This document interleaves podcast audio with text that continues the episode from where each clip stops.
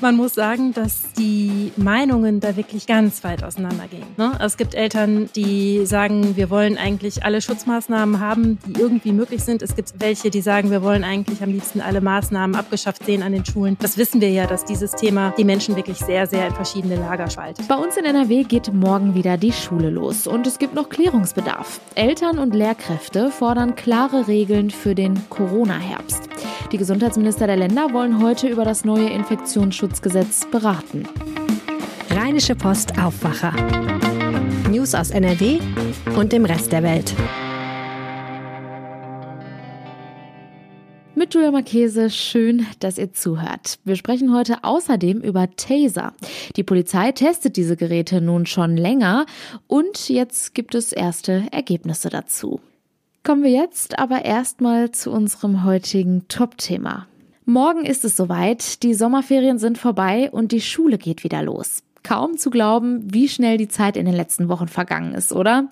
Bereits vor dem Schulstart beschäftigt Lehrkräfte und Eltern vor allem eins. Wie geht es an der Schule im Hinblick auf Corona weiter? Das neue Infektionsschutzgesetz soll künftig die Antwort dafür liefern. Über die Einzelheiten spreche ich jetzt mit unserer Korrespondentin für Landespolitik, Sina Zerfeld. Hallo Sina. Hallo. Ich habe es gerade schon angesprochen, das neue Infektionsschutzgesetz. Was sieht das denn für die Schulen vor? Ähm, das sieht vor, ähm, dass die Länder die Möglichkeit haben, bestimmte Dinge für die Schulen zu beschließen. Das muss dann nicht passieren, aber das kann passieren. Zum Beispiel können Testpflichten wieder eingeführt werden. Also die Länder, Bundesländer, das Land NRW könnte beschließen, dass an Schulen wieder getestet wird, an Kitas übrigens auch. Und ähm, auch Maskenpflichten sollen möglich sein. Im Moment lässt das Infektionsschutzgesetz das überhaupt nicht zu. Das soll wieder möglich sein, aber nur, wenn ansonsten der Präsenzbetrieb in den Schulen nicht mehr gewährleistet wäre. Und auch nur ab der fünften Klasse. Also für Grundschulen kommt das nicht in Frage. Laut dem Entwurf für das Infektionsschutzgesetz, der jetzt im Moment vorliegt und beraten werden soll. Wenn das alles so kommt, dann soll das Gesetz ab 1. Oktober in Kraft treten und dann bis Anfang April gelten. In der Vergangenheit gab es bei den Regelungen ja immer viel hin und her. Man wusste häufig nicht so ganz, was gerade aktuell gilt. Dann hatte man das so ein bisschen drin und dann gab es aber auch schon wieder neue Regelungen. Ähm, wie reagieren die Eltern auf die aktuelle Situation oder was erhoffen die sich jetzt? Ja, was sie sich erhoffen, das kommt wirklich sehr darauf an, wen man fragt. Also man muss sagen, dass die Meinungen da wirklich ganz weit auseinandergehen. Ne? Es gibt Eltern, die sagen, wir wollen eigentlich alle Schutzmaßnahmen haben, die irgendwie möglich sind. Es gibt welche, die sagen, wir wollen eigentlich am liebsten alle Maßnahmen abgeschafft sehen an den Schulen. Das wissen wir ja, dass dieses Thema ähm, die Menschen wirklich sehr, sehr in verschiedene Lager spaltet. Und dann gibt es noch die ganze Bandbreite dazwischen. Und äh, es gibt in verschiedenen Elternverbänden so Mehrheitsströmungen, kann man sagen. Also zum Beispiel gibt es die Landeselternschaft der integrierten Schulen, also die vertreten ähm, vor allem Familien von äh, Gesamtschulen und von Sekundarschulen. Ähm, die sagen, wir erwarten von der Landesregierung, dass die alle Möglichkeiten ausschöpft, die das bundesweit gültige Infektionsschutzgesetz ihnen dann bieten wird für diesen Corona-Herbst, damit wir da einigermaßen gut durchkommen.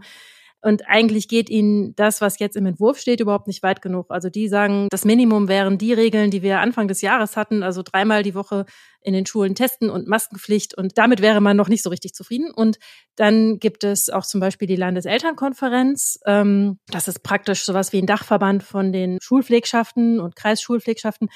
Und die sagen, unsere allergrößte Sorge ist, dass jetzt auch durch diese neuen Regelungen überhaupt nicht sichergestellt ist, dass Schulunterricht stattfindet. Ähm, das wollen zwar Bund und äh, Land und sagen, das ist das Allerwichtigste, dass die Schulen geöffnet bleiben, aber äh, die Eltern sagen, naja, aber bei den Rahmenbedingungen, bei dem Lehrkräftemangel, den wir haben und bei den vielen Erkrankungen und wenn wir uns jetzt diese Regeln angucken, die es denn da bis jetzt gibt, also jetzt nach den Ferien äh, sind ja bestimmte Dinge überhaupt nicht möglich, da gibt's nur eine Empfehlung fürs Maskentragen, keine Verpflichtung. Also die sagen, wenn wir uns das alles so ansehen, dann glauben wir einfach nicht dran. Und das ist die größte Sorge, dass dann Bildung und Betreuung nicht mehr stattfindet und abgesehen davon sagen sie, brauchen wir unbedingt Klarheit und verbindliche Regeln darüber, wann eigentlich was jetzt gilt. Also wann gibt es eine Maskenpflicht? Äh, wann sind Tests in den Schulen verpflichtet? Und das soll auf keinen Fall im Ermessen von Schulen oder von Lehrkräften oder von Eltern liegen. Im Moment beruht ja alles auf Freiwilligkeit. Kann man in diesem Herbst denn damit rechnen, dass es mehr Klarheit über die Regelungen wie Masken oder Testpflichten geben wird? Also wird es bundes- oder landesweite einheitliche Regelungen geben? Also bundesweit einheitliche Regelungen, da würde ich nicht drauf wetten. Ähm, es gibt zwar den Ruf danach, dass mehr Dinge bundesweit einheitlich geregelt werden.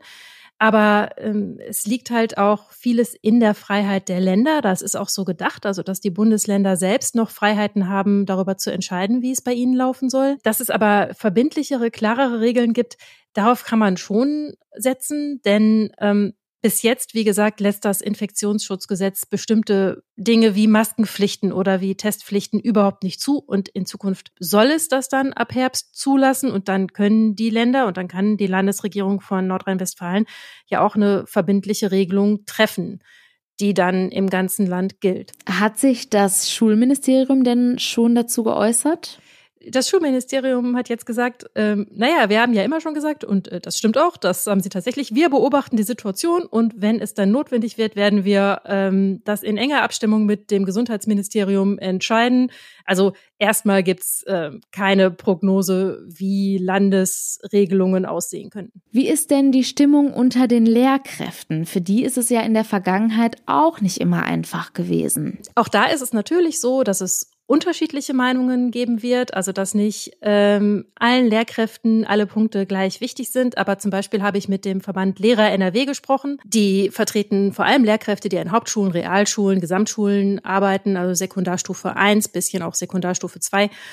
Und die sagen vor allem auch, wir wollen, dass es klare und verbindliche Regelungen gibt, für die wir nicht verantwortlich sind. Also dass das Land vorgibt, bei einer Inzidenz von diesem und jenem oder bei einem Krankenstand an der Schule, der so und so hoch ist oder wenn so und so viel Prozent der Lehrkräfte oder der Schülerinnen und Schüler krank sind, dann gilt diese und jene Regelung, weil die auch sagen, es ist schwierig, wenn eine Schule jetzt entscheiden sollte, dass eine Maskenpflicht gilt oder dass getestet werden soll. Da gehen die Meinungen ebenso weit auseinander, dass das emotional für viele ein sehr anstrengendes Thema ist und dann gibt's da einfach auch Konflikte. Was eigentlich fast allen gemeinsam ist, also bei allen unterschiedlichen Positionen dazu, wie viel oder wie viel, wie wenig Corona-Schutz äh, in den Schulen angemessen wäre, fast alle wollen, dass die Schulen offen bleiben. Das ist so die, ähm, der allgemeine Tenor. Das Wichtigste ist, dass die Schulen offen bleiben und dass Unterricht stattfindet. Sowohl bei den Eltern als auch bei den Lehrern. Du hattest zu Beginn gesagt, dass die Grundschulen von den möglichen neuen Regelungen nicht betroffen sind.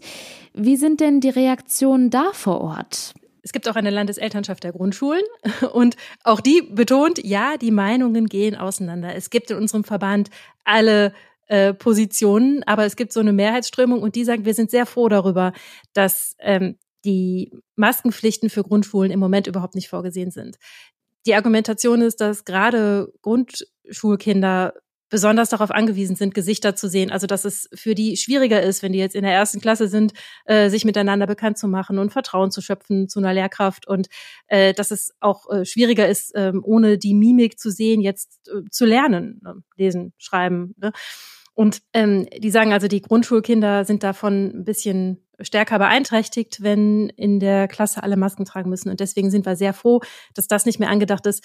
Und was die Tests betrifft, da sagt die Landeselternschaft der Grundschulen, also äh, wenn getestet werden soll, dann nur mit den Lolli-Tests. Alles andere wäre einfach äh, anstrengend. Diese Lolli-Tests sind ja diese äh, Pool-Tests, die sind halt einfach zu machen für die Kinder und man sitzt dann nicht in der Klasse und wartet darauf, äh, bin ich jetzt infiziert oder nicht. Und das ist wohl für viele Kinder tatsächlich eine etwas stressige Situation gewesen. Wenn man es in der Klasse macht, ist es zeitraubend. Wenn man einen Selbsttest äh, zu Hause machen soll, ist halt auch die Frage, äh, machen alle Familien das so mit, stehen da alle da so hinter.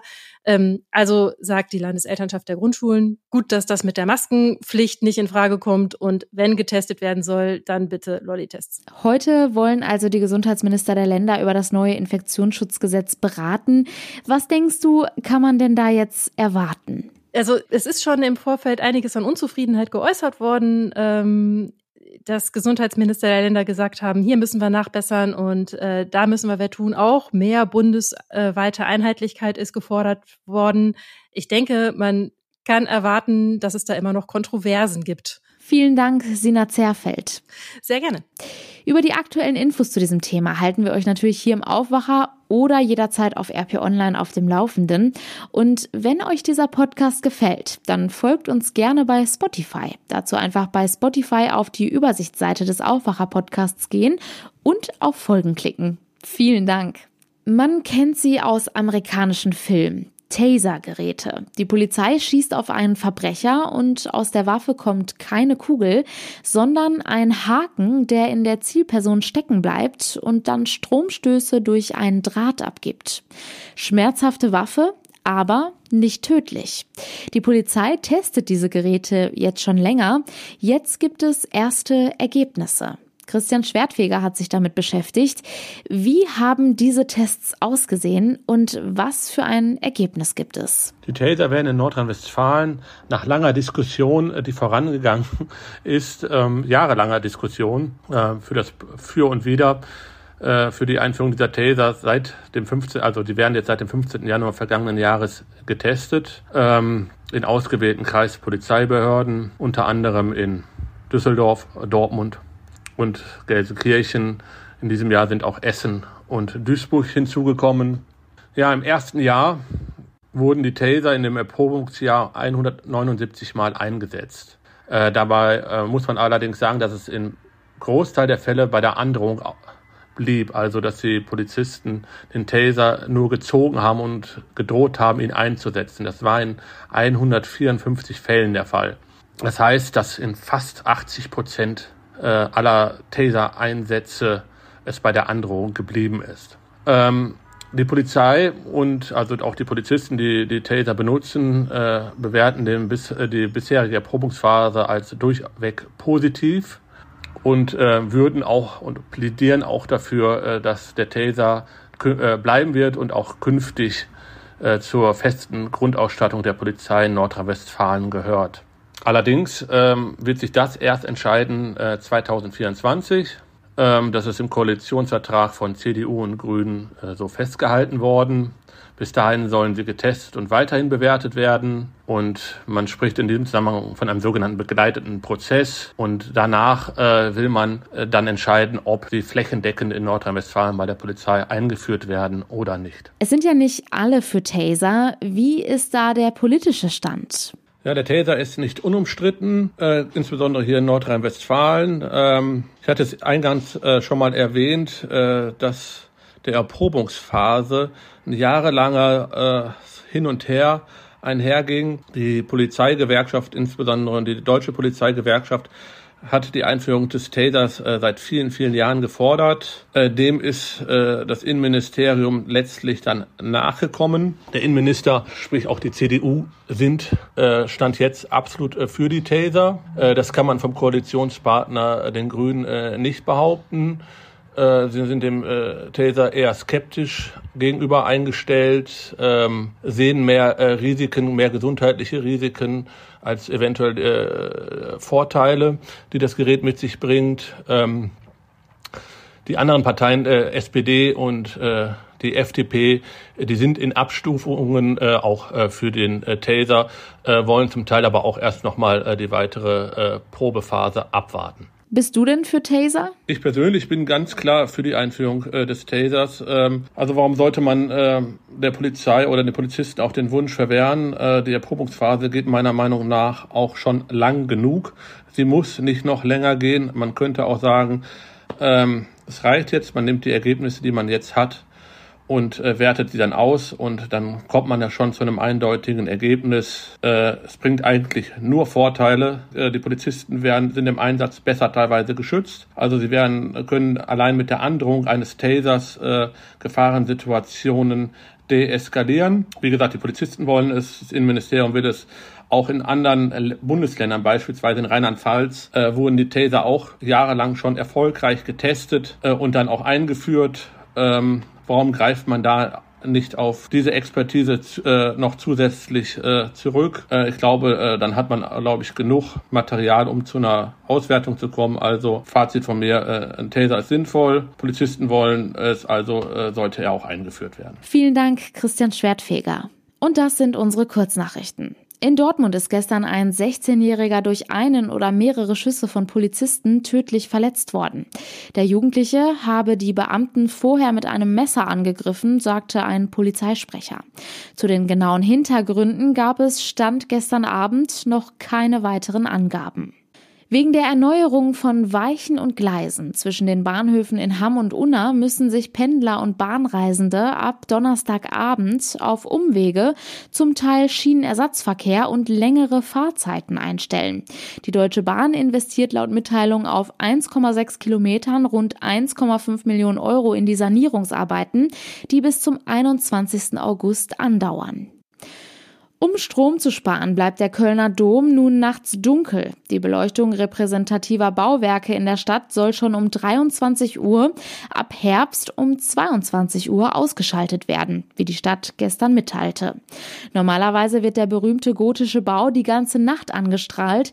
Der dunkle Dom ist nur eine von zahlreichen Energiesparmaßnahmen, die die Stadt auf den Weg gebracht hat. Zum Schluss noch der kurze Blick aufs Wetter. Und das ist heute wieder schön sonnig. Die Höchstwerte liegen zwischen 27 und 30 Grad. Auch in der Nacht bleibt es überwiegend klar und trocken. Es kühlt sich etwas ab. Die Temperaturen liegen dann zwischen 16 und 12 Grad.